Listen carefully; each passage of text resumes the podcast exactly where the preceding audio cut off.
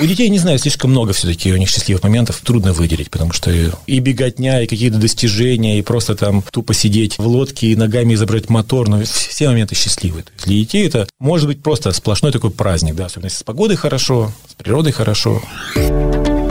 Спортмарафон. Аудиоверсия.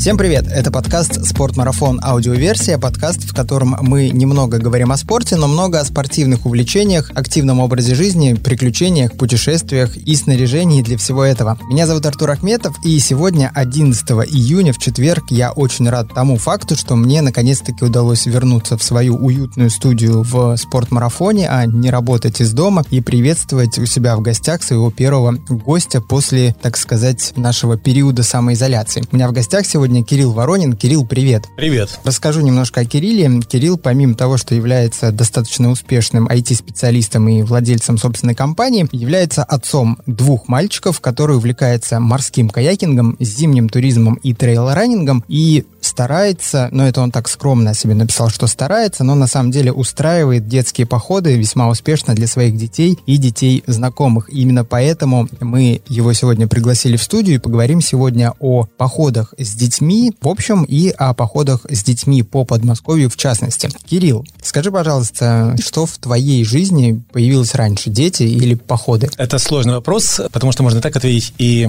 наоборот. Мой отец геолог, он 30 с лишним лет проработал на Крайнем Севере, и мои первые воспоминания – это деревня, которая находилась в Красноярском районе Ямалнинского округа, посередине примерно между Обью и Енисеем. У меня вот одни из первых воспоминаний – 4 года, я выхожу из палатки и вижу лосенка. То есть мы жили в таком глухом абсолютно месте. Главной пищей была утка, которую добывали мужики. Прилетали на вертолетах и на Ан-2, но постоянно находились на природе, естественно. Потом жил в Салихарде до 15 лет, где мы выходили из школы или из дома, 500 метров, ты находишься в лесотундре, жжешь костры и прочее. Но потом университет, компьютеры, друзья, тусовки. И я где-то лет 15, может даже 20, не сталкивался ни с какой природой, ни с какими походами, ни с чем вообще. Но детские воспоминания, наверное, жили все-таки. Воспоминания, в принципе, в 25 лет они тоже отложенные детские, не особо жили. Причем я немножко в этом сожалею, потому что, например, мой научный руководитель, это был глава турклуба, человек, который ходил на лыжах на остров Белый, по-моему, на Гаданский полуостров, на Ямал, то есть совершенно крутой человек, у которого было много чего можно было перенять. Товарищ мой, правда, говорит, не жалей, замерзли бы где-нибудь под конжаком под даты в 20 лет, а сейчас ты можешь поехать куда угодно и пойти в поход. Но, тем не менее, мне жалко это времени на Урале проведенного, потому что можно было на лыжах гонять, ходить в походы, Северный Урал, на Полярный Урал, на Приполярный и так далее. Но как вышло, так вышло. Я не могу сказать, с чего вдруг началась снова эта походная тематика. Пытался как-то понять, с чего вдруг, как бы, да. Первый твой поход вот уже в этом этапе жизни, да, он, он прошел с детьми или... Нет, или... без детей, конечно. Мы с женой, так получилось, провели в Азии полгода в Юго-Восточной, в Бирме, в Индонезии, в Папуа-Новой Гвинее, в Таиланде. Это было что-то вроде медового месяца и заодно бегство от цивилизации, такого коротенького. Там ходили в трекинге, там двух-трехдневные, спали с горными племенами, в Таиланде с папуасами. В общем, может быть, тогда мне все это понравилось. Вернулись в Москву, я сразу какое-то снаряжение купил, потащил жену бедную в Черногории в горы, в Карпаты. Жена небольшая любительница этого дела, а когда появились дети, я сразу взял их в оборот. Ну, в общем, с женой было так. Например, мы с ней сплавлялись, она узнала, что на реке есть поселочек, в котором хорошая гостиница. Говорит, а давай лучше в гостинице заночуем. Ну, и мы заночевали в гостинице. Зато на детях уже отыгрываюсь по полной. Как только ребенок родился, я сразу же пошел и купил переноску для детских походов. Современную, да, которая Да. Как, как рюкзак, но для ребенка. Да. А то многие могут э, при слове переноска подумать, что это такая корзинка.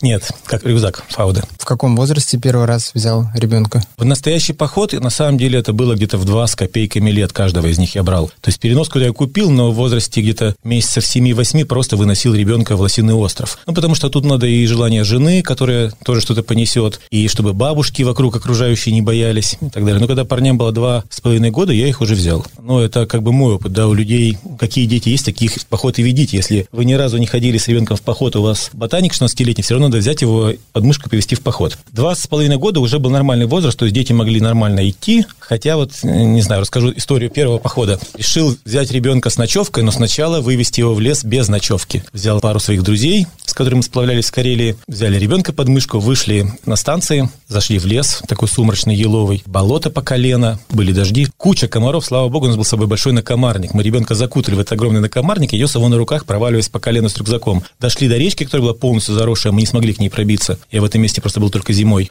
до этого. Поставили палатку, сварили суп утиный, покормили ребенка в палатке, понесли его обратно. Но ребенок был очень доволен. После этого через неделю пошли уже в поход с ночевкой, получив индульгенцию от мамы и от бабушки. Мама не решилась, да, в поход? Ну, маму даже и не звали, наверное, по-моему, да. Пошли с моим товарищем и с ребенком. Мы там собрали все. То есть сначала ребенок обжегся, потом ребенок сел на муравейник. На второй день уже такое идиллическое утро. Ребенок что-то успокоился, мы его посадили в палатке. Товарищ моего костра расслабляется, я лежу на лодке, загораю. И вдруг истошный вопль из палатки. Что может произойти? Ребенок нашел в палатке насос моего товарища и каким-то образом смог зацепить там нежную ткань своего бедра, хорошо, там что-нибудь другое, и истошно вопит. Я его хватаю на руки, потому что ребенок кричит, не могу понять, что с ним, да, пока Саша мне не кричит, смотри, у него на ноге, на ноге. Но ребенок, на самом деле, все равно был в восторге, то есть ребенку сразу все понравилось. Поэтому второго я стал брать тоже в таком же возрасте. Первый поход его был водный, потому что двух таскать, ну, все-таки уже проще на лодке вести все снаряжение и так далее. Ребенок сначала очень запаниковал, когда увидел, как все колышется у него под ногами, сказал, папа, можно я ногами пойду? Я сказал, нет, Лаврик, мы поплывем, а через там, час уже ребенок был в восторге, ну, потому что на воде детям очень нравится. Это, значит, мой опыт два с половиной года. То есть ты начал обоих детей брать с собой примерно в возрасте два с половиной года. И это не были, ну, первый поход, понятно, ты нес его из-за комаров на руках, но в целом вот в этом возрасте твои дети уже были такими самостоятельными путешественниками на своих ногах. Но если вы центрируете поход, строите вокруг ребенка и не пытаетесь пройти с ним 30 километров за день, то, конечно, да, он будет идти на своих ногах. Нет, ну надо быть готовым к тому, что вы понесете. Я детей носил лет до пяти время от времени. Ну, обычно не на руках, конечно, а на шее. То есть несешь рюкзак, а на рюкзаке или у тебя на спине сидит ребенок. Вот мы ходили где-то на неделю в Крым, неделю с копейками, Лаврику было три года с чем-то, он у меня, ну, когда уставал, ездил, да. Сколько могут пройти километров, я думаю? Вот недавно мы прошли 21 километр, но без рюкзаков. Вот ребенку 6 лет, то есть он смог пройти 21 километр, хотя, конечно, жаловался, что многие стали, потому что это было в эпоху карантина, и тренировки непостоянные, гуляют недостаточно. То есть, короче, можно с ребенком, начиная там с трех лет уж точно идти, если вы не пытаетесь, не гонитесь из точки А в точку Б и очень гибкие. Потому что гибкость – это вообще главная вещь в детских походах. Вот в этом юном возрасте что важно объяснить ребенку перед тем, как вы идете в поход? Объясняй, не объясняй. В общем, я думаю, это бесполезно, да, что-то объяснять ребенку, потому что он это забудет, какого бы он ни был возраста и пола. Там. Дети очень разные. У меня, например, один ребенок, Лаврик, очень осторожный, он 55 раз переспросит, папа, точно нужно заходить в воду? Точно вот здесь? А ничего, что там ил? Ну и так далее. Папа, где море? А второй из разряда, а не долбанет? Да нет, не должно, как бы, да, и прыгает куда угодно. То есть дети разные, поэтому не получится так, что ты им рассказал какой-то там сакральный свод знаний перед выходом из дома, и потом все хорошо. Ты должен в походе тоже это повторять, а еще, конечно, лучше не повторять, а следить за детьми. Если дети маленькие, то один родитель просто в лагере все время уделяет тому, что он следит, чем занимаются дети, потому что они могут свалиться с обрыва в реку, ну, смотри, какое место, да, упасть в костер, запнувшись за какое-нибудь полено и так далее. То есть, чем дети старше, тем, конечно, ты себя чувствуешь свободней. Там один из самых лучших моментов, когда с папашками одними ходим без жен, это когда дети все уже там в палатке угомонились и там заснули, а мы спокойно сидим, да, кайфуем. А так остальное время нужно все-таки следить за ними. В целом ребенка стоит спрашивать, он хочет вообще в поход идти или нет, или поставил папа перед фактом. Мы завтра идем в поход. Но не надо так ставить вопрос, на самом деле, да, спрашивать, потому что услышать от ребенка можно разное. Например, я помню, как у меня дети, младший на Ликийской тропе, ложился на рюкзак и говорил, зачем мы поехали в этот поход? Это все ты хотел, папа. Потом, конечно, был в адском восторге, да. Или недавно я даже услышал в таком ПВД без ночевки,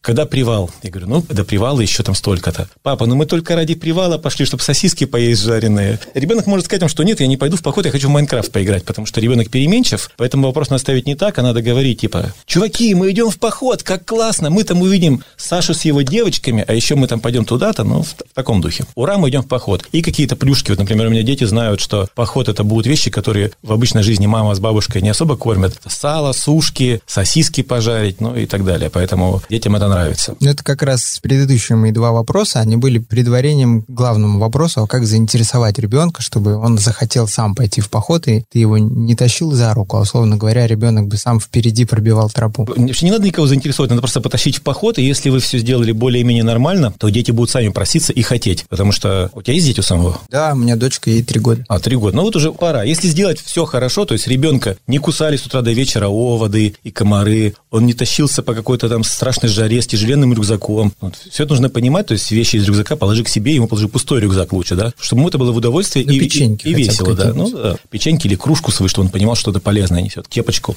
игрушку, там, ну, спальник пуховый, ну, в общем, в зависимости от возраста. То есть строй поход вокруг ребенка, и если ему будет весело и интересно, помни, что у ребенка другая физуха, другие представления о прекрасном, там, другое чувство юмора и так далее. Если компания веселая, то он и так будет заинтересован. Очень тяжело, конечно, я вот со знакомыми общаюсь, у кого дети уже взрослые, там, лет 12-16, и вдруг папа такой решил повести 16-летнего ребенка впервые в поход, да. У ребенка уже все, другие интересы, ему самый такой возраст, э, не знаю, можно сказать, летом, fuck my parents, да, как возраст, когда отрицание всего, и вдруг папа проснулся и хочет его тащить. Ну, тогда, конечно, не просто заинтересовать. Если ты с измала водил, но детям это прикольно и интересно, можно придумать кучу всяких каких-то там мероприятий, да, интересно, что детям мы построим шалаш, детям мы построим иглу, они ради этого пойдут. Сначала надо объяснить, что такое игла. Это уже можно почитать или показать, показать да, в ролике. что папа вырос на севере. Дети очень любят ролики, например, в Ютьюбе всякие там Григория Соколова, может быть, знаешь, там, или э, уважаемую Марину Владимировну Галкину, да, лесные, всякие вот вещи про тяжести, типа там, как люди ходили через какие-нибудь фанские горы, там, какой-нибудь Сунтар-Хаита, большие расстояния, мужик доплыл на каяке из Австралии в Новую Зеландию, это им не очень интересно. А вот бушкрафт, что-то вот такое, как рыбу пожарить на камнях, а еще лучше там как ее поймать, это детям очень интересно, они с удовольствием смотрят и хотят что-нибудь такое воплощать сами. Потом ты еще про книжки вроде бы спросил, да? Пока не спрашивал, но могу спросить. Это у нас написано в вопросах. А, понятно. Я просто,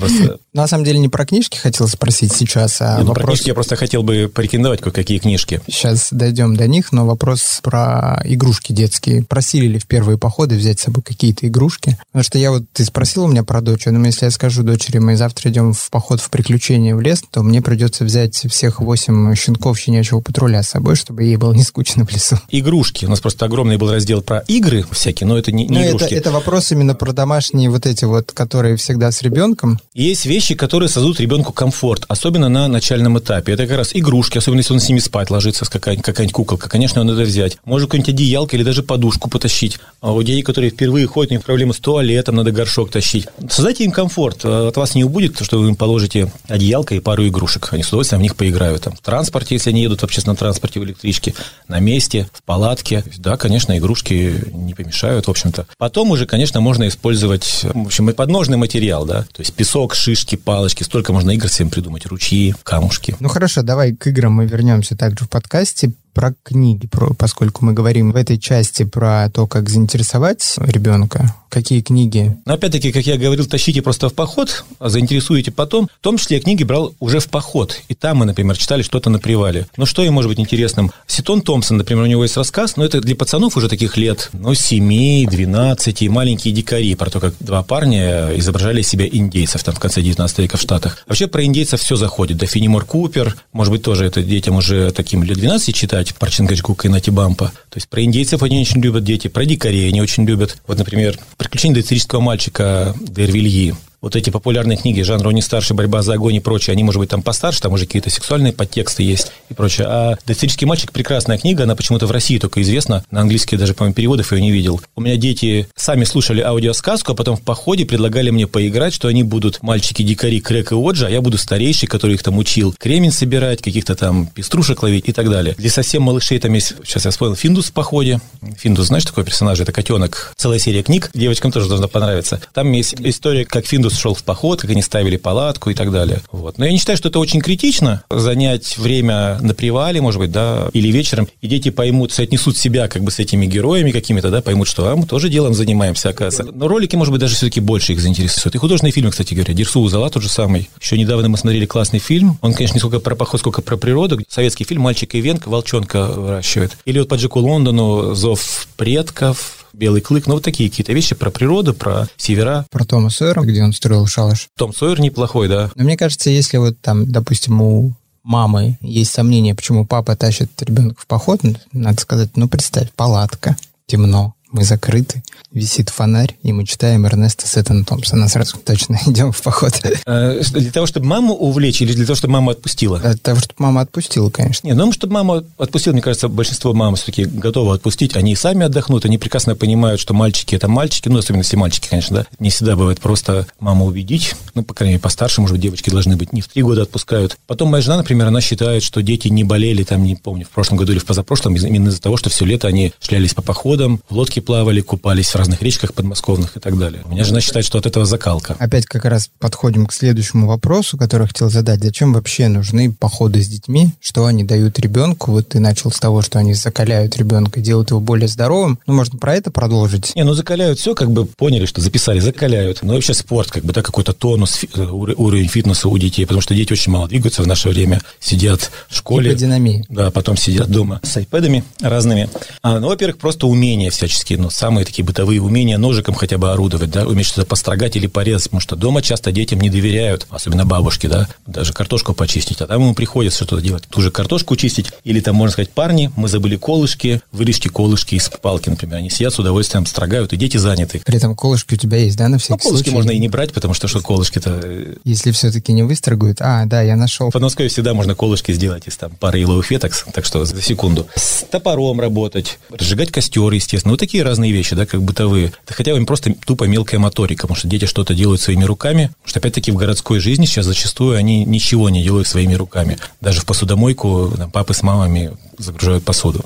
Потом Самое главное – это разные психологические вещи, например, уверенность в своих силах. То есть ребенок, сделав что-то, пройдя какую-то дистанцию, поставив сам палатку, сам разжег костер, собрал дрова, он чувствует себя самодостаточным. Примерно как вот я пошел, взрослый мужик, первый раз э, ночевать куском брезента и топором зимой. Надью себе сделал, переночевал у нее, утром почувствовал себя, о, типа мачо-мен. Вот ребенок себя чувствует так же примерно, когда что-то... Надью тоже подсмотрел на канале Григорий Скалова? Ну, Надью из детства знал. А отец у меня спал, и мужики знакомые охотники просто. Самому хотелось попробовать. Много чего можно поручить детям. Например, э, старшим присматривать за младшим. Вот мы ходили по Ликийской тропе. Если в городе заставить детей там, почистить зубы, умыться, это там, целая история, то в походе старший присматривал за младшим, они бежали мыться, они сами мыли посуду всю дорогу у меня и так далее. Потому что у людей были свои поручения, и они как-то видели, что в реальной жизни они полезные, никто их за них не сделает, и они делали. Потом важная очень вещь – это стойкость и не унывать. Потому что, да, вот дождик какой-то идет, прохладно, но человек прокачивается, это качество, да, он уже понимает, что ну, дождик, фигня, сейчас дойдем, нам дадут шоколадку, натянут тент, разожгут костер, будет хорошо, весело. То есть это ничего страшного, да, и постепенно это уровень, скажем, спартанства, да, у человека прокачивается. Он как бы понимает, что да, ничего страшного. Ну, подумаешь, иду по колено в воде. Первый раз, если ребенка потащить, он, наверное, испугается, да. Если ребенок ходил в походы, ему там 12 лет, он уже может делать почти все то же самое, что взрослый. То есть вот стойкость, умение не унывать, потому что дети по всему миру жили и живут в тундре, в арктической пустыне, просто в пустыне, да, разные берберы, эскимосы, индейцы, и как-то ничего выживают, да, то есть, соответственно, наш ребенок, он ничем не отличается и выживет в этой ситуации. Потом планирование, да, то есть ребенка можно привлечь к планированию. Когда у меня еще мелкие были, совсем старший не читал, то я просил его нарисовать на бумажке, что надо взять с собой. Он нарисовал там палатку, что-то ботинки и, и так далее, да. Ты учишь как-то ребенка, ну, думать, что-то планировать. И рисовать одновременно. И рисовать, и буквы, собственно, писать, да. Вот социализация очень важна, то есть дети разных самых возрастов сталкиваются. У меня завелись друзья, которых мы, может быть, даже не видим в остальное время, именно в походах. Видим там раз, там два раза, три раза, три раза в год и с удовольствием общаются. Просто вообще отдохнуть от города, отдохнуть от школы, от учебников. Я сейчас вспомнил, часто привожу эту фразу. Ходил с мужиком с одним по Курилам. Он программист, я его программист из одного банка. Он говорит, за что походы люблю? Это за то, что я ничего не думаю ни про языки программирования, ни в компьютере, там, ни в сети, а думаю, куда ногу поставить на мокрый валун, где дрова собрать, или там мы пошли в гору, ой, наконец-то по суше будет хотя бы. Ну, в таком, в таком духе. То есть ты полностью перезагружаешься, отдыхаешь. То же самое происходит у детей, они находятся немножко в другом мире. Потом, что еще? Высокопарная, конечно, фраза, там, любовь к жизни вообще, да, любовь к природе. Меня очень удивило, Лаврик, 4 года ему было. Мы куда-то вышли на какой-то берег озера, по-моему, там. Ну, обычно среднерусский, в принципе, такой пейзаж, да. Озеро, какие-то березки там или широколистный какой-то лес. Он такой, боже, типа, как красиво. Я еще удивился, что ребенок так немножко картинно, может, повторил, но было видно, что он оценил э, ландшафт, пейзаж. Когда такие фразы детей по смыслу очень подходят, это всегда очень веселит и радует родителей, конечно. Потом вы же их можете развлекать, рассказывать им про историю этих мест. То есть у нас вот в Подмосковье можно и про Великую Отечественную войну, и про каких-нибудь Кривичей, Вятичей, и про князей и так далее. То есть Но это надо готовиться. Это, это, возвращаясь, к, это возвращаясь к вопросу, что, что полезного, да? Патриотизм тоже самое, да? Ну, насчет готовиться сейчас в Подмосковье практически везде ловит сотовая связь, потому что Википедию можно открыть. Сейчас еще что полезно для детей. Родители видят без гаджетов, как бы, да, родители уделяют им время. Папа пришел не просто лег на диван и уставился в планшет, да, а папа с тобой что-то делает там. Папа не просто у него жив самый крутой во дворе, а он еще окуня поймал. Ну, то есть тоже для детей это очень важно. Я иногда иногда убеждаю своих друзей, которые не ходят в походы ни в какие, там, снарягу им даю, говорю, пойдем с детьми. И помню одному папе, который не выпускал просто из рук телефон, дети сказали, папа, ну ты можешь не в Facebook смотреть, а с нами все-таки поразговаривать. Для детей это очень важно, на самом деле, и поход хоть как-то дает возможность побыть все вместе. Помимо того, что папа перестает смотреть в телефон и проводит с ребенком все время похода, что это еще дает родителям? именно походы с детьми. Отношения самих родителей я не буду трогать, тема сложная, как бы, хотя тоже, может быть, это иногда полезно, когда жена видит, что, о, мужчина там выполняет какие-то архетипические роли, но для детей это очень важно, что они видят, действительно могут надеяться на родителей, они видят, что папа, ну, действительно, архетипическая роль, как бы, да, папа такой вожак у них. Да. Для детей это тоже психологически, возможно, очень важно. Маму-то все-таки надо брать в поход или нет? По желанию мамы. Нам нравится ходить и с мамой, и без мамы. Мне, например, нравится, когда одни мужики вообще, да, и когда даже девочек нет, только, только мальчики. Ну, смотря какого возраста, конечно, тоже, тоже дети. Просто я могу со своими друзьями спокойно посидеть, поболтать. Это лучше, чем в паб пойти.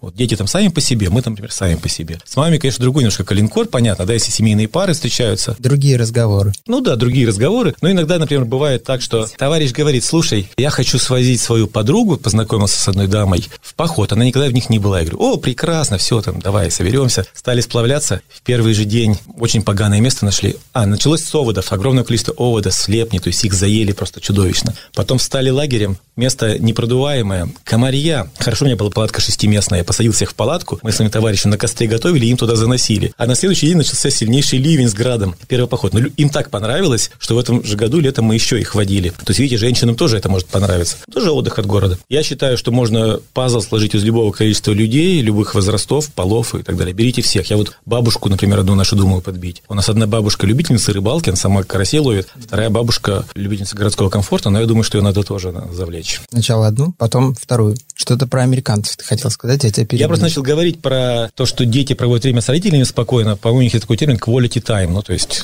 качественное время, да, хорошо приведено. То есть это очень важно. Просто побыть все вместе, там, даже потупить у костра, просто посидят, как бы, да. Вспомнил, да, фотографии, что дети обычно сразу начинают обнимать своих пап, мам, там, ну, маленького возраста, прильнут к ним, еще, кстати, я вспомнил одну вещь про родителей и детей, про семьи. Планирование, то есть в зависимости от возраста детей, опять-таки, можно детей получать планирование. То есть дети могут по карте лазать, смотреть там Викимапию и так далее, почитать что-нибудь, какую-нибудь литературу краеведческую. Поскольку сейчас мы сидим в спортмарафоне, вообще эпоха шопинга, потребления, то детей можно подключить и к покупке снаряжения какого-то типа колян. Мы идем выбирать палатку. Для ребенка это тоже целое приключение и воспоминание. И выбор у нас огромный, поэтому можно провести здесь весь день, выбирая палатку. рекламы, да.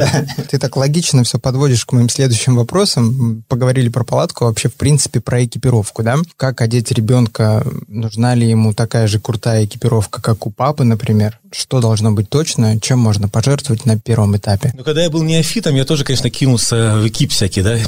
Что там ультралайт, что там делает какая-нибудь компания ZPAX и так далее. Сейчас я всем знакомым говорю, товарищи, забейте, ничего не покупайте, используйте то, что есть. Главный такой лозунг для людей – это оторвите задницу от дивана и выйдите из дома, потому что у меня есть друзья, которые покупают кучу снаряжения круглый год, проводят, ну, чуть ли не каждый день они бороздят сравнения, ролики в Ютубе и ходят три раза в год в ПВД, например, да, потратив десятки и сотни тысяч на снаряжение. Тем более дети быстро растут. Решайте сами для себя, какой у вас бюджет, что вы хотите. Кому-то важно, например, чтобы все было топчик от Патагонии North Face. Я, например, у меня есть такой пунктик, я стараюсь, если есть возможность, отечественных производителей каких-нибудь поддержать. Пора снаряжения, я тут даже выписал, потому что знал, что будем говорить про снаряжение, что надо искать золотую середину между двумя вещами. Первое – это ультралегкоходство, Потому что вот если я тащу на всех, даже если мы идем вчетвером с женой, ну, как правило, несу все я, да, на, на всю семью два ребенка. Сейчас они, слава богу, уже... Ты под... же это придумал. Да. А сейчас они, слава богу, подросли, и чем с каждым годом все больше на них буду нагружать, да. Но когда детям было 3-6 лет, например, ну, несу все, по, по сути, я. Поэтому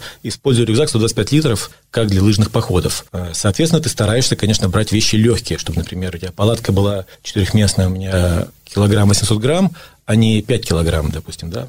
Но с другой стороны, то есть один пункт это, чтобы все было легкое, а второй пункт на другой чаше весов это антивандализм, потому что дети ломают все. У меня несколько знакомых таких сверхлегкоходов, и пошли мы в поход, дети сразу же человеку порвали кубеновый тент. Дети ломают карбоновые вещи. Ну, то есть надо это понимать. Дети просто разбегаются и прыгают толпой на палатку, например. Да? В конце концов, у меня был поход, я раздал свои палатки там двум группам людей. В одной из этих дети мне просто занесли какашки, да, как бы.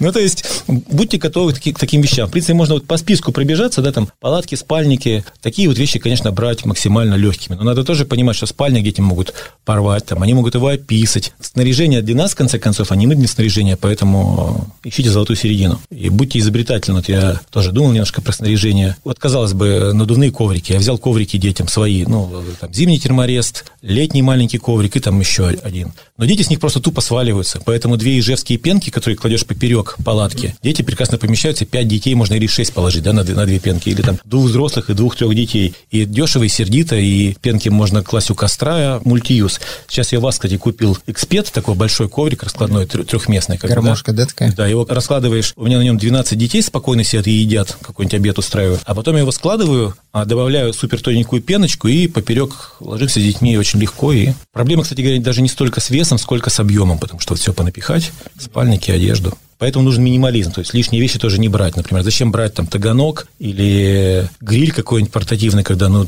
что два полена не найдешь, если на, на костре готовите, чтобы поставить на них котелок. Про одежду, в общем, решайте э, брать дорогие вещи, не брать. Помните просто, что дети растут, и как в анекдоте про чугунные шарики, да, один потерял, второй сломал, вот то же самое будет с детскими вещами. Тут прожгли, тут порвали. Я, кстати, тоже не вижу никакой трагедии, я просто вижу людей, которые покупают вещи, в том числе вот у вас какой-нибудь там хаглас купят, и боятся к костру подсесть. Ну, во-первых, чего боятся? Опять-таки, как я уже сказал, снаряжение для нас, а не мы для снаряжения. Во-вторых, ну, прожег его, заклеил, наоборот, шрамы украшают, как бы, потом скажешь, о, это было в Карелии, а это было на Сахалине, ну, в таком духе. Просто Хаглов создан для газовой горелки, а не для костра, я думаю. Нет, ну, он создан для легкого веса, как бы, да, а там уж используй как тебе удобно. Помимо обычных таких вещей, да, там, одежды и так далее, не забывайте, что детям нужны персональные предметы, а им это очень нравится. Это, это персональный ножик, например, перочинный, ну, какой-нибудь Викторинокс, да, вот My First Victorinox, например, который не острый, вернее, нельзя, нельзя ткнуть, он острый, да, но им нельзя нечаянно проткнуть себе ногу или руку. Персональный фонарик, а, бутылочка, может, какая-нибудь. Вот такие вещи им очень нравится, что было что-то свое. И, конечно, если у вас там детей двое, трое, надо всех оснащать, потому что иначе будет ревность, ссоры и так далее. Что твои дети в походе едят? Какая-то домашняя еда или еда кардинально отличается от домашней, это является одним из мотиваторов пойти в поход? Я сторонник такого спартанства в некотором роде, то есть я беру, сам я вообще беру просто растворимые каши, потому что это очень, очень, очень быстро, и чай. Но, как я уже говорил, детям нужны фишечки, такие плюшечки, это всякие сало, сосисочки, вот то, что они любят, да. То есть не обязательно их бабушки на едой кормить. Наоборот, они, может быть, хотят пойти и что-нибудь такое запретное поесть, да, какие-нибудь сладости, знают, что им на привале там барбариски какие-нибудь давать или шоколадки. Но потом мы же говорим про ПВД в Подмосковье, поэтому... Мы пока не говорим про ПВД Нет, ну у нас, у, у, у, у нас тема-то, в общем-то, детские, детские, детские походы да? и детские походы в Подмосковье. То есть обычно мы подразумеваем ПВД, выход на выходные. На выходные вы можете унести из города все, что угодно, в том числе просто комплекты еды от бабушки, три блюда на завтрак, обед и ужин. Поэтому, опять-таки, что вам нравится? Вот, например, любим покупать с BP там печенюшки, заправки, там можно с чаем детям раздать. Вот, ну, в принципе, я самой-самой такой бытовой едой кормлю. Что-нибудь есть уникальное, чего вы никогда не едите дома, но при этом ну, в походе это блюдо всегда присутствует? Ну, сосиски жареные мы практически не едим дома, да, и всякие колбасы. Но в походе? В походе это обязательная вещь, да, потому что дети вообще не поймут, если не будет сосисок, потому что... Ну, тут, тут, тут, тут сам факт. Ну, маршмеллоу, это, видите, американские эти, да, наши дети сидят и Ладно, зефир. Жарят колбасу. Я не понял фишки в зефир, когда один товарищ любит эти зефирки, несколько раз мы покупали их в походы на рыбалку, детские походы, но как-то сосиски, в общем, надежнее и, раз, и разные колбаски. Значит, по поводу блюд, ну, тут зависит от того, на чем вы готовите, на газу или на костре. Если на костре вы можете все брать долгоиграющее, там, рис варить. Детям нравится что-нибудь такое вот дикое, да, там, картошку в углях запекли, там, может быть, там интересно будет мясо какое-нибудь на, тоже на углях, ну, и тому подобное. То есть такое вот что-то походное, необычное. Вы можете, в общем, подумать, как удивить там, себя самого и семью. Там. Купите утку, курицу, гуся, попробуйте ее на вертеле, например, зажарить на палочке. Любишь утку, да? Ты часто Утку я с детства люблю, да.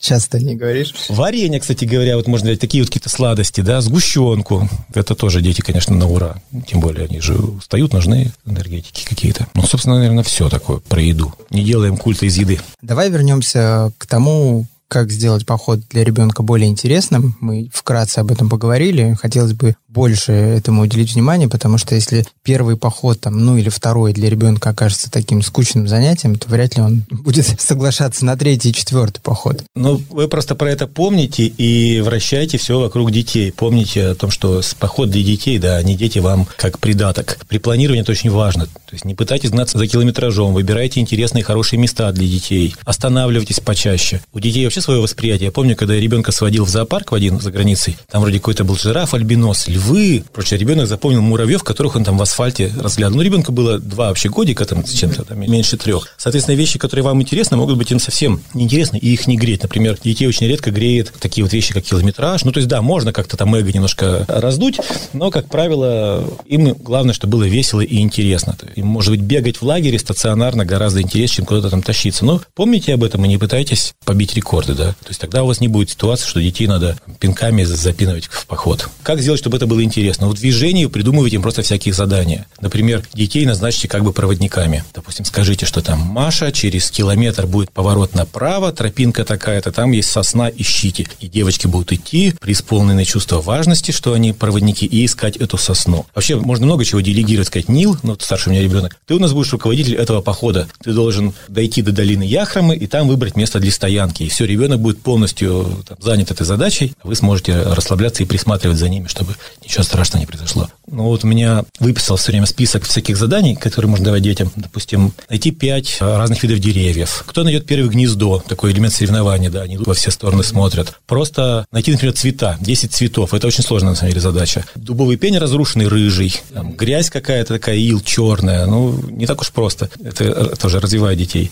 Потом вы можете травить байки и анекдоты, но это довольно сложно, там, без подсматривания в телефон. То есть не всем дано постоянно сыпать анекдотами. Мне, например, несмотря в телефон, достаточно тяжело, да, дети на требуют, расскажите еще что-нибудь, им же скучно. В принципе, вы можете рассказывать что-то такое вот развивающее, рассказывающее про мир. Я вот сказал, что мы находимся на территории, где жили разные кривичи и вятичи, а кроме этого жили там балты, например, финно-угры, и вот вы можете рассказывать детям, что а еще здесь жили балты. Кто такие балты? А балты это предки там латышей, литовцев, это родственники славян, ближайшие к нам народы по языку. А эстонцы это не родственники балтов, да, они финно-угорские. Ну, рассказываешь. А название рек у нас, они от финно-угров, и т.д. и т.п. И как бы дети в итоге знают там про индоевропейские языки, и все как бы заняты. Вы пришли, о, в час, оказывается, про что-то проболтали. Вы, ну, что-то... Я просто на истфаке учился, да, поэтому какие-то вещи такие знаю. А к чему-то можно просто подготовиться. Викимапию посмотрел, Википедию почитал, да, и детей развлекаешь. Что здесь было городище такое-то, раскопано тогда-то. Научные экспедиции с папой, это получается. Ну, типа того, да. Я как-то прочитал пару книг американских про детский туризм. Там был хороший совет. Закоммутируйте детей примерно одного возраста друг с другом, потому что у них свой юмор и так далее. И действительно, когда у тебя дети там 6-8 лет идут вместе, то есть они сами по себе совершенно самодостаточны. Вам не нужно их развлекать никак. То есть вот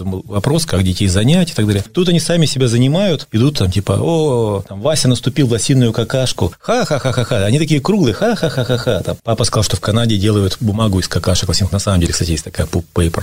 Да. Вот, да. Ну и, в общем, и дети как-то сами себе предоставили. То есть компании в этом плане важны, конечно. Это мы говорили про движение. Потом в лагере. В лагерь пришли, все, загрузили кучу лагерных работ. То есть дети очень любят пилить, рубить, ломать, строгать, собирать дрова, помогать в готовке. Ну, в общем, сообразно тому, что они могут, как бы, не стесняйтесь, давайте им чуть больше, чтобы они росли над собой, так скажем. Ну и потом куча игр, игры подвижные или нет. Опять-таки, если ПВД, вы можете все что угодно принести от коробки с шахматами там, до фрисби, да. Я за то, чтобы использовать подручные средства. Вот, допустим, на море мы как-то были, мы делали шашки из трупиков морских ежей и белой гальки, да, как бы. Просто на пенке нарисовали доску и давай играть. Ну и все вот эти игры старые, как мир, песчаные замки, кораблики запускать, блинчики, если вы на берегу берегу озера и камни есть. Или вы, например, взяли какой-нибудь кусок коры или полена, посадили туда какие-нибудь спички, это пираты, и камнями в них кидаетесь. Ну, то есть детей занять, опять-таки, конечно, в зависимости от возраста, до 14-летних вы этим не займете, вот, а детей там 7-9 лет с удовольствием, да. Главное, в прятки не играть в лесу. В прятки, да, это как раз очень важная вещь, когда ты спрашивал, что нужно детям объяснить. Вот нужно объяснить, что не суетесь в воду без разрешения, не пытайтесь убежать или спрятаться. Это вот одни из самых важных вещей. То есть игры очень важны, потому что детей нужно завлекать в лагере достаточно много времени времени, потому что ага. идем мы немного, а времени в лагере проводим много. И помимо всяких работ лагерных, просто куча досуга. На берегу рек очень много всего можно делать, и ручьев. Вот плотины дети очень любят. То есть ты им дал пилу, валяются какие-то старые березы, они из них корят плотину, лопатки и совочки там какие-то туалетные, они накидывают песок.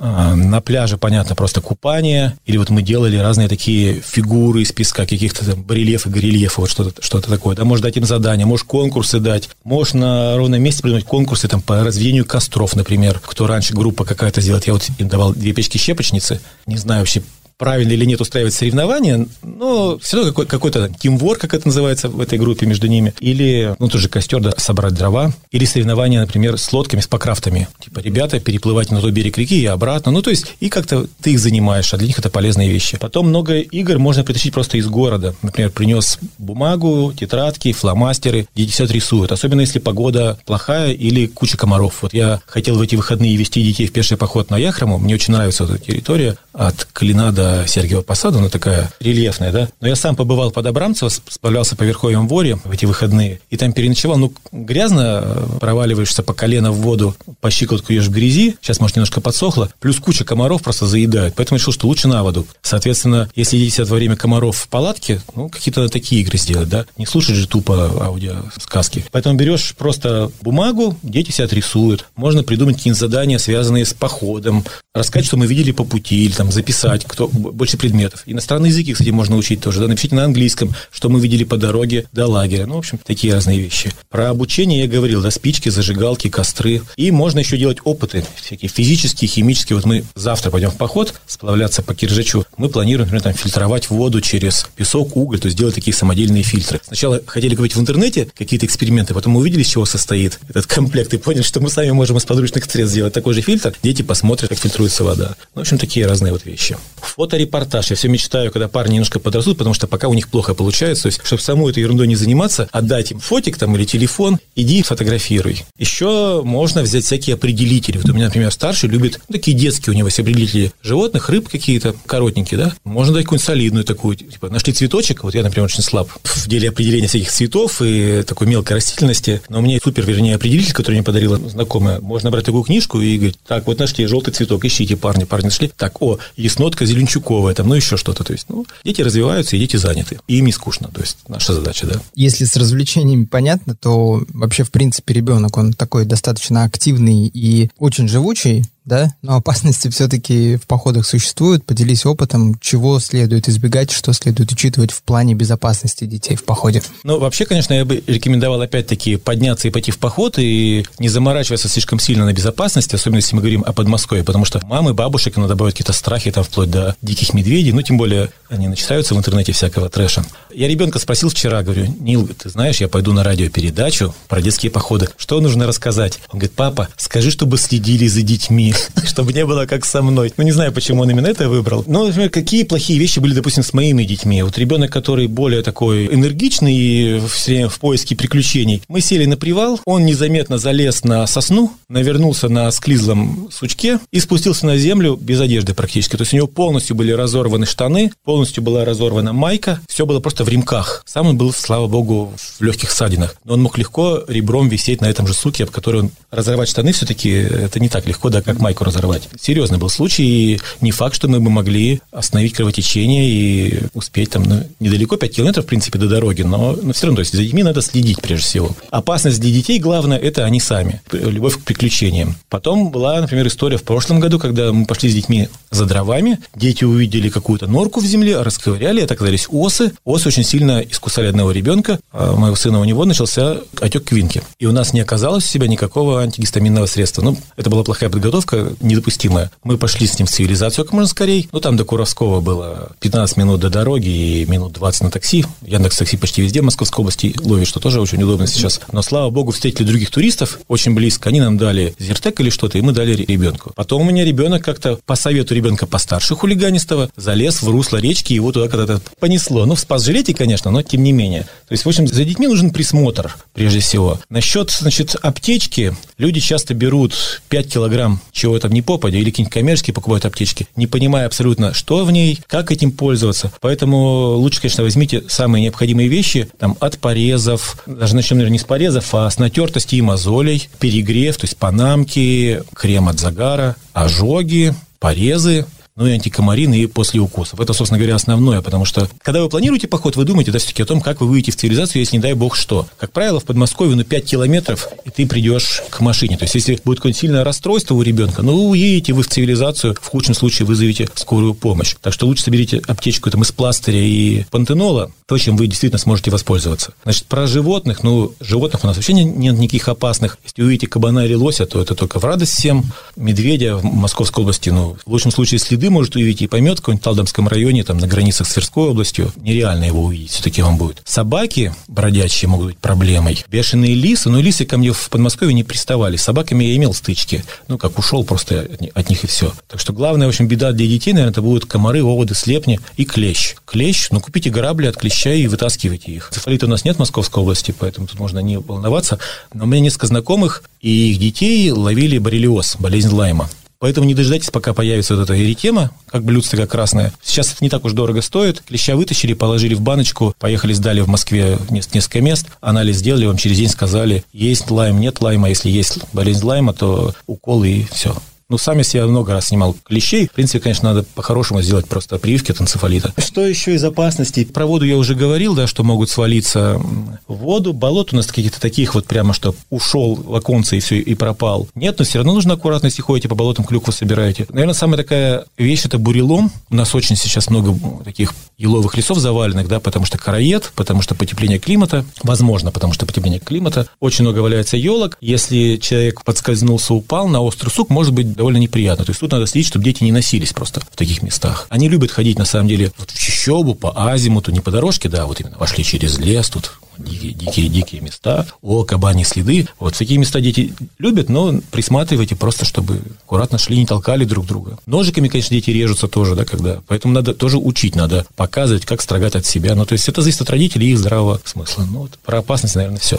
Скажи, а если ребенок вот устал, да, не хочет идти дальше, не хочет в лагере ничем заниматься, нужно ли с этим что-то делать? Если делать, то как? Как мобилизовать ребенка? Тоже зависит от ситуации. В лагере, скорее всего, можно как-то плюнуть на ребенка и пускай отдохнет, хотя это маловероятно, что он в лагере не захочет ничего делать, потому что представление об усталости у детей и взрослых разное. Если взрослый запарился, короче говоря, и пришел в лагерь, он уже убитый вот реально, да, а ребенок вроде бы вот стонал, не мог идти, пришел в лагерь, три минуты посидел, и все, он бегает как ураган. Поэтому в лагере ему, скорее всего, интересно будет что-то уже по новой делать. Для детей самая главная такая проблема – это монотонность. Вот идешь по просеке, ландшафт не меняется, детям скучно. Если бы вы вышли на берег реки, тут гора, тут поднимаемся, карабкаемся куда-то, то все, как бы какая-то разбивка, развлечение. Монотонность их убивает. Поэтому они могут начать ныть, что им скучно, что они устали. Тут по ситуации, потому что если осталось 5 минут идти до привала, ну, наверное, лучше сказать, типа, парни, потерпите, сейчас дойдем, я вам дам двойную дозу шоколадки, например, да, или, или мы посидим не 10 минут, а 20 минут отдохнем. Ну, можешь там какие-нибудь посулить золотые горы, да, что там будет классный пляж, покупаемся. Ну, и заодно запланируешь, действительно, ни от кого не убудет, что вы реально там на час зависнете и покупаетесь, да, или устроите дополнительный второй завтрак. То есть, но если вы, например, только что стартовали, пошли, пошли 5 минут, ребенок начинает рыдать, надо что-то подумать. Но, может быть, вы тоже что-то не так запланировали, запланировали, или одежду ему какую-нибудь неудобную дали, натирающую, или обувь, или слишком много нагрузили его в рюкзак. Я вот ходил иногда с родителями, я видел, что они не понимают, и ребенку какому-нибудь там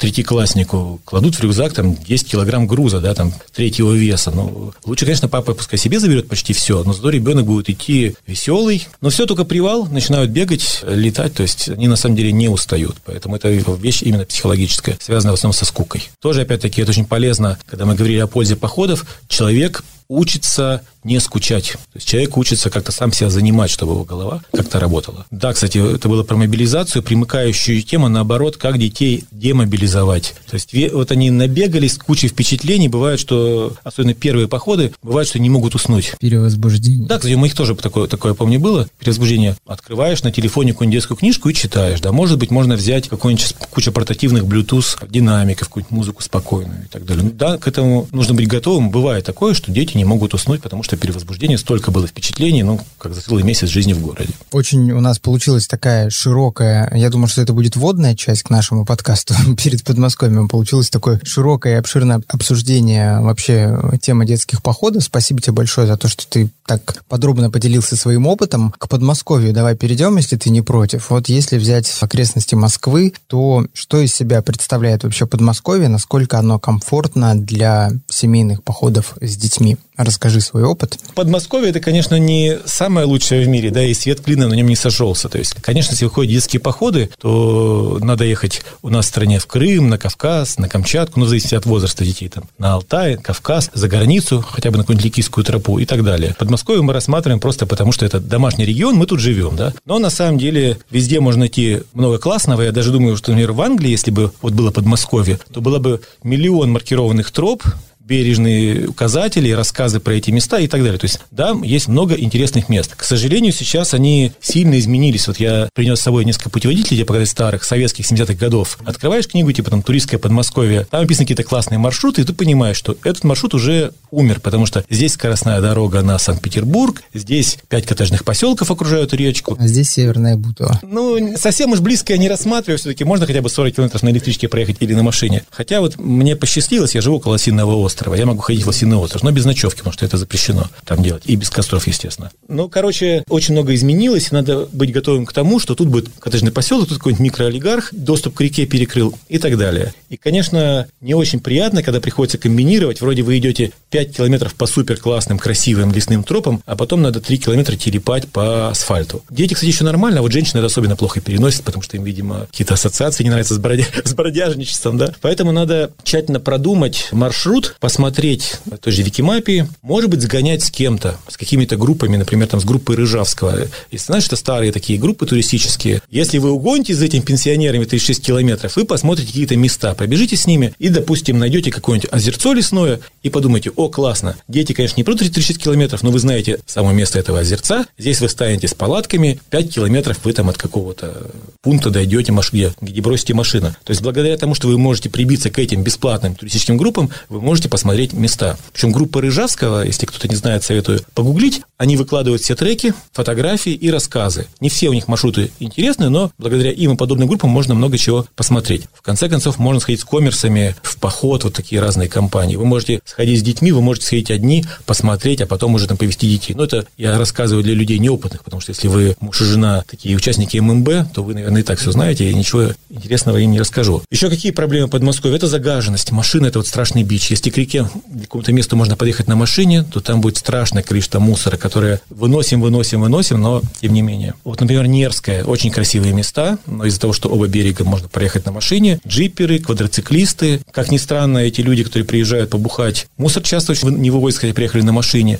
То есть мешки завязывают, вот меня всегда удивляет, и складывают, да, потом вороны, лисы и прочее это, все это растаскивают. То есть, к сожалению, вы не почувствуете себя во многих местах Подмосковья, что это первозданная природа. Или бывает так, что я нахожусь в каком-нибудь месте, вот реально редко посещаемым, абсолютно как бы диким, но вдруг я вижу, что лежит бутылка стеклянная, там лет 20, может быть, здесь уже, да, в этом месте. То есть, надо быть к этому готовым, и если вы хотите, чтобы действительно там, особенно жена ваша, какие-нибудь друзья не расстроились, сходите сперва и проверьте эти места. Транспортная доступность, которую вот я считаю, это бич, как бы, да, она еще приводит к скученности большой. Мы как-то с детьми пришли, на берегу встали, а потом приехали на другую сторону на машине молодые люди с Рамштайном. То есть, ну, было некомфортно. Квадроциклисты очень страшные колдобины, да, оставляют, вот, например, на Оке красивейшие места, сосняки спаханы полностью, эти дюны во многих местах квадроциклами испорчены. Куда можно сходить? Посмотрите Root Rail, крупный такой проект, ну, не то чтобы крупный, это классный проект, где люди пытаются делать маркированные тропы на стране, в том числе у них, там, не знаю, десяток, два десятка троп по Подмосковью. Не все они одинаково уже интересны, но, например, ущелье Бунчихи или там вдоль Оки походики есть вполне неплохие. Значит, есть путеводители, я принес несколько книжек, сейчас не буду доставать листать, потом тебе покажу. Значит, есть книга Вагнера, я забыл, из какого он университета,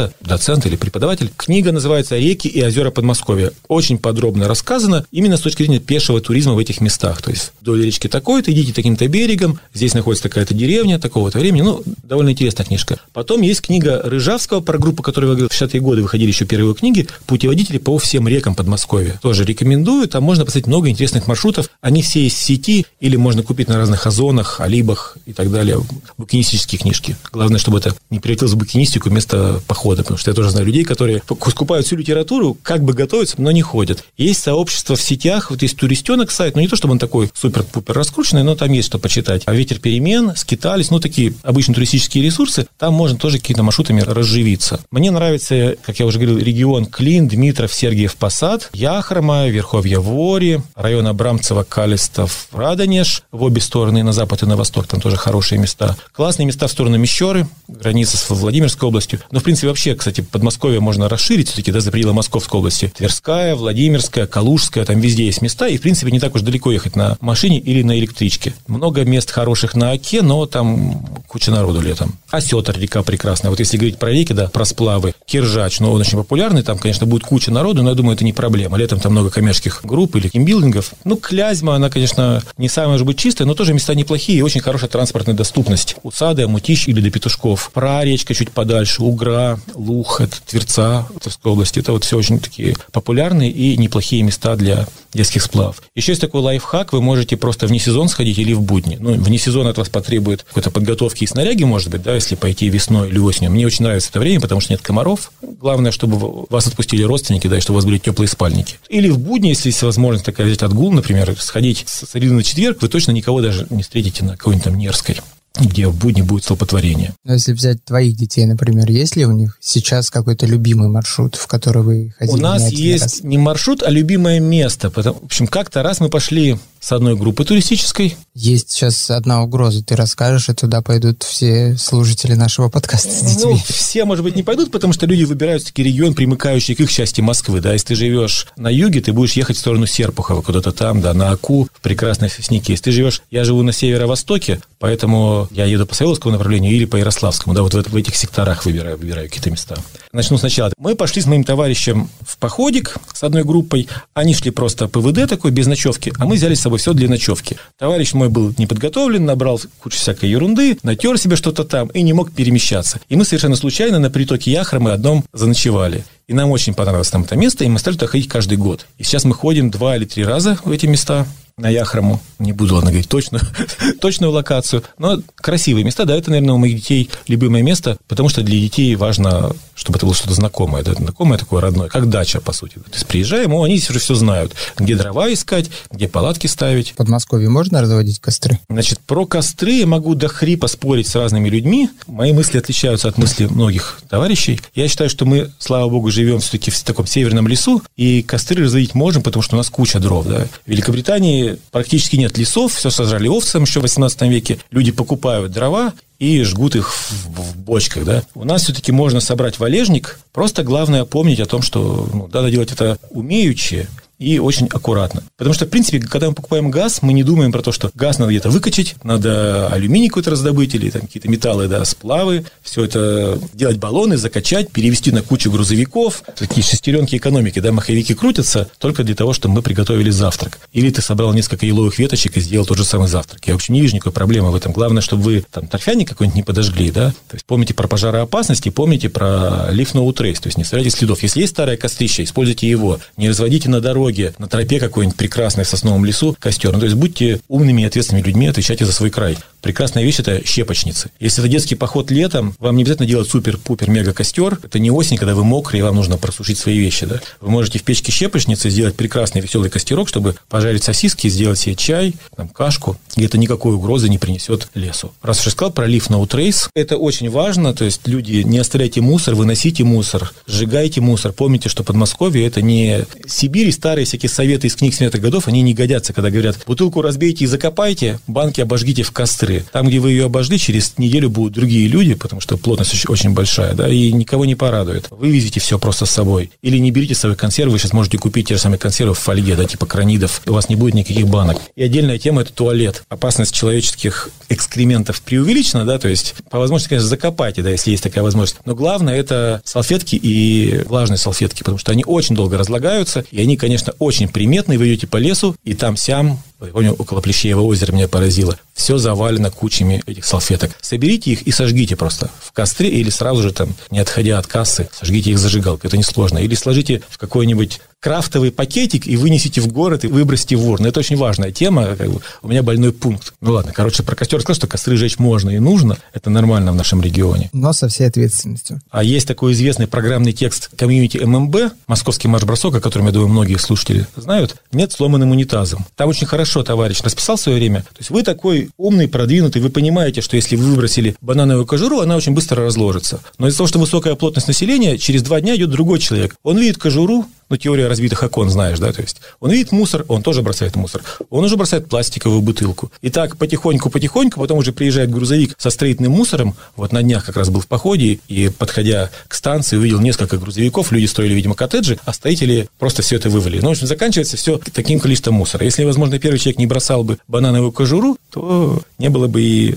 дальнейших последствий. Поэтому, пожалуйста, помните об этом. Как ты считаешь, какие самые счастливые моменты в детском походе? У детей или у родителей?